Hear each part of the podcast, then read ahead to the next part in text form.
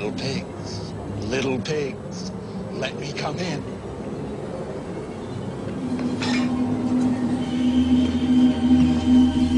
Not by the hair on your chinny chin chin. Then I'll huff, and I'll puff, and I'll blow your house in.